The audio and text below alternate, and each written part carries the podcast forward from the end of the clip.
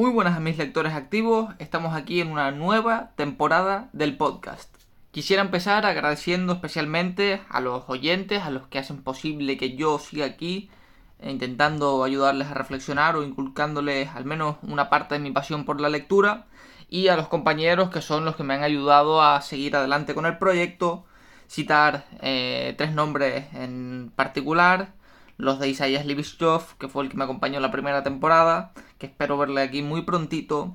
así como a Eduardo Rodríguez y a Moisés Castellano.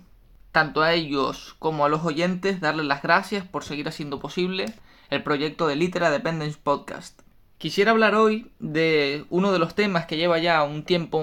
eh, instaurado dentro de, lo que es la sociedad, de lo que es la sociedad, o al menos en buena parte de la sociedad lectora, para todos aquellos que consumen libros de manera frecuente o eh, ya, bien sea comprándolos o simplemente leyéndolos por eh, mediante otras vías. Quisiera hablar hoy del el libro, ese objeto tan preciado, que ya saben que tienen un podcast en nuestro canal de la temporada anterior eh, hablando sobre el libro, un podcast conmemorativo que sacamos para el Día del Libro. Y quisiera hablar también del formato ebook, de ese libro electrónico que ya lleva un tiempo dentro de nuestra sociedad y que a muchos, y quiero incluirme aquí porque fui el primero que detestó eh, el ebook por, por lo que supone el ebook eh, dentro, de, dentro del marco de lo que es el, objeto, ese objeto tan romántico como, como es el libro. Por tanto, queremos hablar hoy de los puntos a favor y en contra tanto del libro, del objeto del libro, como del ebook. Quisiera empezar eh, hablando del libro,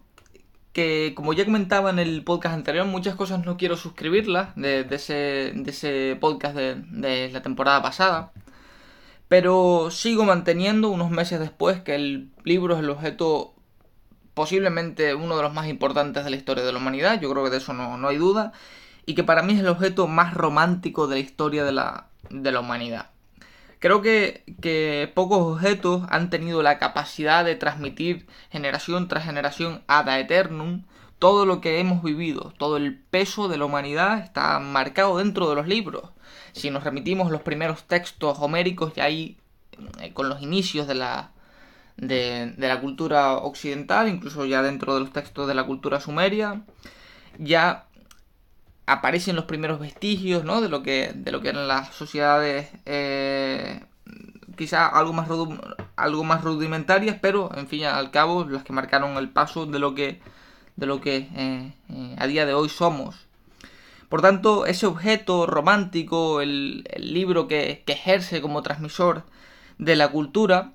no solamente aparece como un, como un objeto contador de historia, y, aquí quiero remitirme a una, a una cuestión muy curiosa,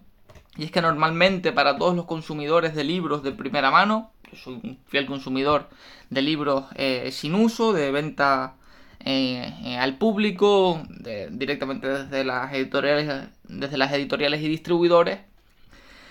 Esos libros cuentan generalmente una historia, la historia que quieran o que ellos quieran contar. Si es una novela de, de Benito Pérez Galdós, contarán la historia del Madrid del 19. Si es un libro de poesía por poner un caso de Garcilaso de la Vega, serán algunos de sus maravillosos sonetos o alguna pieza teatral de José de Cadalso eh, como Las noches lúgubres.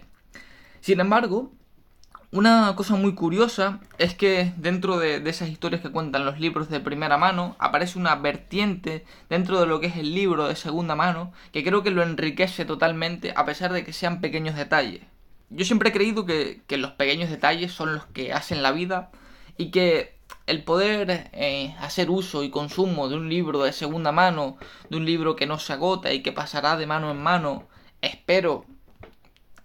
que eh, eh, hasta la eternidad soy consciente de que es prácticamente imposible, pero que al menos durante muchos años creo que sería una historia preciosa. Y que esos libros que cuando tú los abres, aparte del olor a viejo, de las curiosas portadas de los años 20, algo más vanguardista seguramente eh, eh, aquí en España,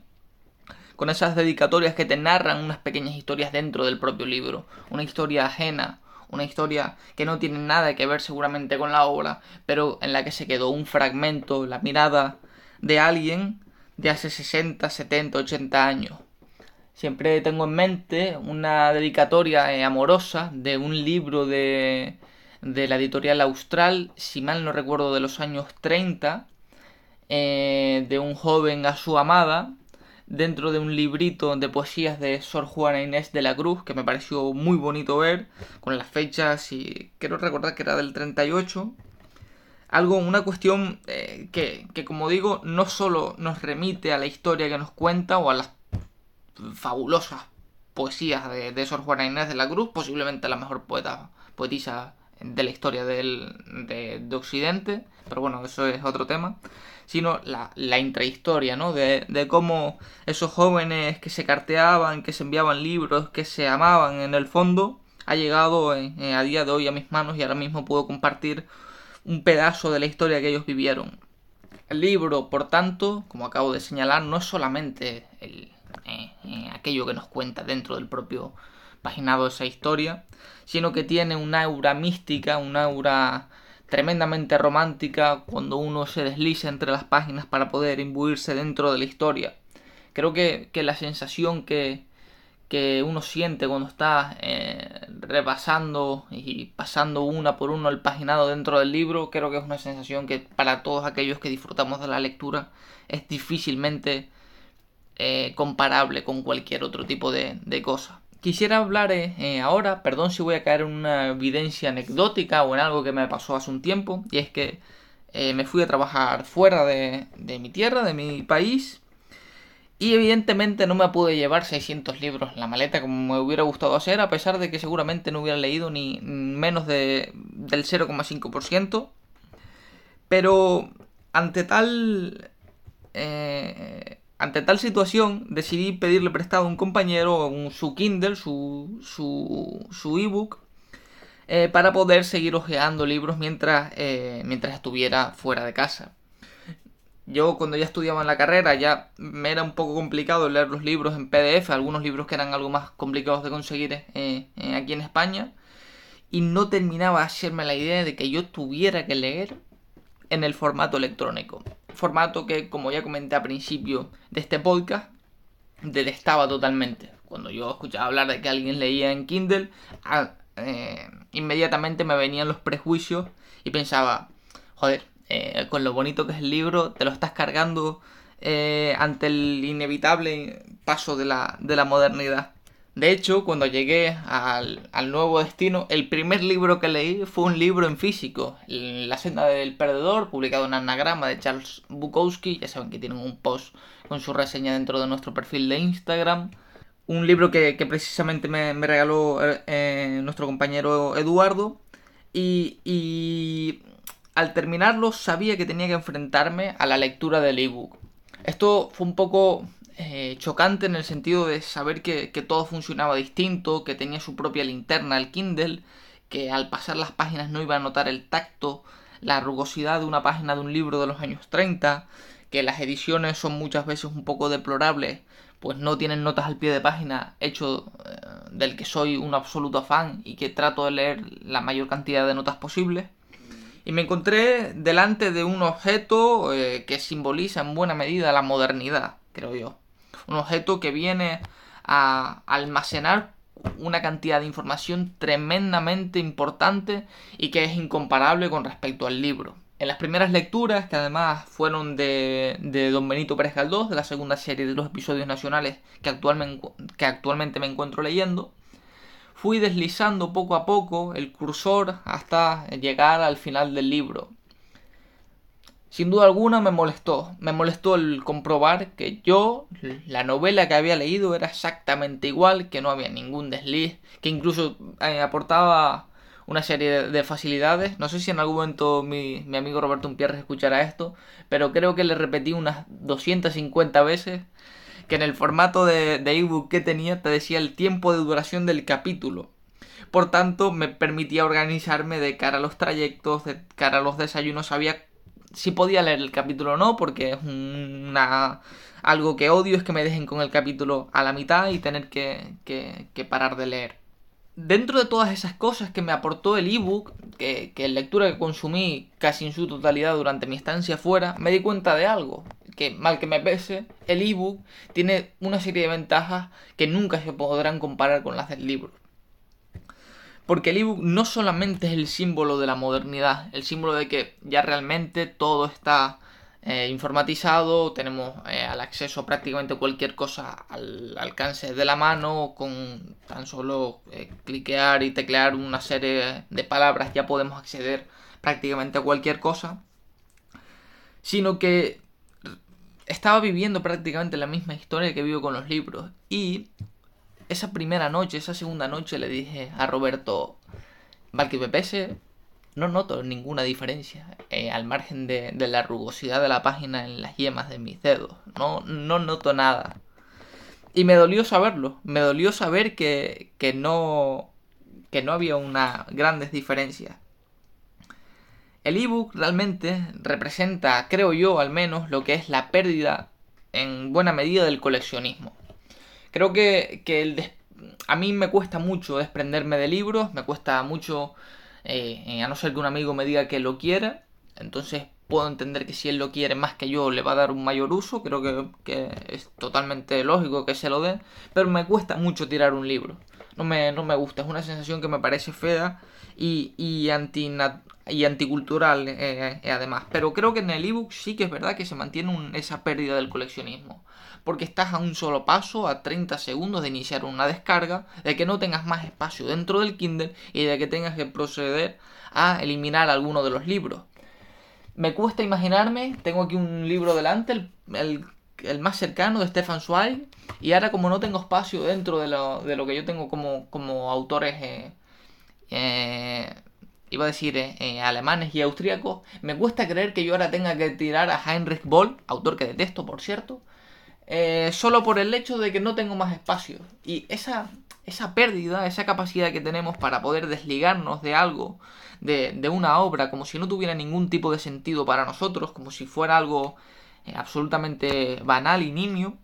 creo que, creo que es una de las pocas cosas en las que pierde el ebook con respecto al libro. La pérdida del amor al objeto. Sin embargo, eh, una serie, o, al menos dentro de las múltiples facilidades que, ofrece el libro electrónico, está la posibilidad de leer lo que uno quiera. Cuento eh, a medida, eh, perdón, a modo de, de, evidencia anecdótica, una cuestión y es que aquí en España ciertos autores latinoamericanos es muy complicado que lleguen. Me pongo en, pienso al menos en, en las obras de Luis Cardosa y Aragón, pienso en las obras de de Víctor Hugo Vizcarra, del que ya le hicimos un podcast dentro de la primera temporada. Un podcast que además recomiendo encarecidamente porque me parece uno de los mejores trabajos que se han hecho eh, dentro de este podcast. Libros de, autores como Blanca Varela, que aquí es complicado que lleguen. Sin embargo, en el formato ebook es bastante accesible casi casi cualquier libro. Pongo un ejemplo con Natalisa Raute, una autora teatral que me fascinó durante este año eh, autora que es casi que es casi imposible conseguir aquí un libro en España y que me costó conseguir eh, uno de sus textos más importantes titulado El silencio unos 30 o 40 segundos al paso de poner su nombre en la internet y buscar cualquiera del título de sus obras. Esa capacidad del ebook para poder prestar al lector casi cualquier obra que él quiera es es incomparable. Ya no solo en términos de, de distribuciones, de editoriales, de, de esos juegos eh, kilométricos que marcan la distancia y las posiciones geográficas de los países, sino de, un motivo que es evidente, ¿no? Que es el motivo económico. No quiero caer en esto, en esa, en esa falacia que dice que eh, leer es caro y que leer es, y que leer es para bueno, eh, tienes que tener dinero, cosa que me parece eh, eh, absolutamente absurdo, puesto que si quieres leer y estás dispuesto a prescindir del coleccionismo, puedes acceder a cualquier tipo de biblioteca pública en la que es muy fácil sacar libros y que ya incluso existen miles de librerías de segunda mano en, la que, en las que cada uno puede, puede adquirir sus libros. Yo mismo tengo cientos de libros comprados en una de las librerías más canónicas, yo creo que eh, de segunda mano de, la isla de Tenerife, que para los que vivan aquí se la voy a recomendar encarecidamente, llamada Solicán. Y que creo que, es una excusa bastante, bastante absurda el hecho de, relacionar la lectura con, con, el dinero, pero para aquel eh, aquellas personas que al menos no quieren invertir su dinero dentro de lo que es eh, el libro, el objeto del libro, siempre podrán acceder de una manera mucho más fácil, mucho más cercana con el consumo del libro electrónico. Por último, quisiera señalar del ebook, dentro de toda esa amalgama, todo ese compendio de, cosas, que el ebook ejerce como un acercamiento de la cultura. Como he venido comentando en los últimos puntos, al final, si puedes acceder eh, a un libro en formato electrónico de manera muy, muy sencilla, si no cuesta dinero, más que el propio hecho de tener el, libro electrónico, y que le das la posibilidad a cualquiera de poder leer y de consumir eh, libros, ya sean de literatura, antropología, autoayuda, historia, filosofía o cualquier disciplina, al final el ebook ha venido a demostrar que la cultura sigue presente, a pesar de que algunos se la intenten cargar, y que, y que está, está al alcance de nuestra mano. Creo que, que, realmente a día de hoy, quitando excepciones que evidentemente no todos se lo pueden permitir, yo mismo no me lo podía permitir muchos días cuando estuve fuera de, de mi casa en, en, en otro país, Mm, creo que siempre podemos dedicarle un espacio de nuestro tiempo a la lectura o a la cultura y el ebook se encarga de facilitar todo esto. Ya he comentado por el repito, aunque para mí sea un poco absurdo hablar de eso por el motivo económico y por las facilidades que entraña. En resumidas cuentas, quisiera volver al libro como ese objeto mágico inagotable. A comienzos de año leí La verdad de las mentiras, posiblemente el mejor ensayo que haya hecho Vargas Llosa, bueno, me, arrepiento. Eh, Vargas Llosa tiene ensayos muy buenos, la verdad. Pero bueno, ese es otro tema. Podría estar hablando durante horas de, Vargas Llosa, mal que le pese a mi amigo Roberto Umpierre. Pero eh, a las páginas finales de, La Verdad de las Mentiras, de una edición ampliada que salió, si mal no recuerdo, a la venta en el año 2003, Vargas Llosa hablaba de una conferencia de Bill Gates en la que explicaba que dentro de poco no se leerían los libros en formato físico, sino que todo estaría relegado al formato electrónico y él se negaba a pensar en que, algún, en, que en algún momento el libro se fuera a acabar. Que, la historia de la humanidad está compuesta con ciertos eh, objetos y el libro es uno de ellos que lo hacen o que lo harán perdurar ad eternum. Y en esto estoy totalmente de acuerdo con Vargas Llosa, porque el libro, como objeto mágico, como objeto romántico, también tiene dentro de sus múltiples características la capacidad de ser un objeto inagotable yo creo que el libro nunca se va a acabar. Mientras todos nosotros contribuyamos, todos los que escuchan este podcast, que estoy seguro al 200% de que todos consumen libros, de que seguiremos comprando eh, por los siglos de los siglos eh, hasta el fin de la existencia de la humanidad. El libro es seguramente el objeto más bonito que se haya podido crear y dudo mucho que en algún momento alguien pueda eh, decir que el libro se acaba y que todo lo vamos a leer en formato electrónico, puesto que mucha gente prefiere, prefiere seguir manteniendo sus lecturas dentro de, del paginado clásico. Yo mismo considero que, que, la lectura debe ser en, mayor medida dentro del formato del libro tradicional. Sin embargo, creo que caemos en un error entender y ver el ebook como un enemigo y no como un complemento y como un acercamiento de la literatura, de la antropología, de la filosofía, en general, de la cultura, hacia eh, los propios ciudadanos. ¿Por qué? Por lo que comentaba anteriormente. Esa cercanía que te ofrece, las facilidades que te otorga. Creo que, que casi cualquier lectura es totalmente eh, beneficiosa para, eh, para la sociedad. Y creo que al margen de, entrar en conflictos absurdos entre por qué acabar con el libro, por qué acabar con el formato ebook, por qué no entender directamente que el ebook es aquel objeto que nos hace que podamos seguir leyendo y disfrutando de nuestras lecturas mm, por el argumento que sea, sea eh, absurdo, lógico, racional o no, y que no debemos entender el ebook como algo enemigo y como un sustituto del libro. El, ebook es simplemente un complemento, porque como digo, el, libro me cuesta creer que en algún momento se deje de consumir, que el libro se agote, que el libro deje de venderse. Creo que somos demasiados los lectores y que podremos ser muchos más los que seguimos consumiendo libros y que parte de la sociedad es muy complicado que se, que se olvide o que se desprenda de todos sus libros, no solamente, y repito la, una de las ideas más importantes que creo que he señalado dentro de esta entrada, no solamente dentro de la historia que conlleva, de esa novela fabulosa de Julio Cortázar, dentro de ese cuento que te envuelve en, lo, en el Buenos Aires de Jorge Luis Borges. El libro contiene miles de historias aún por contar.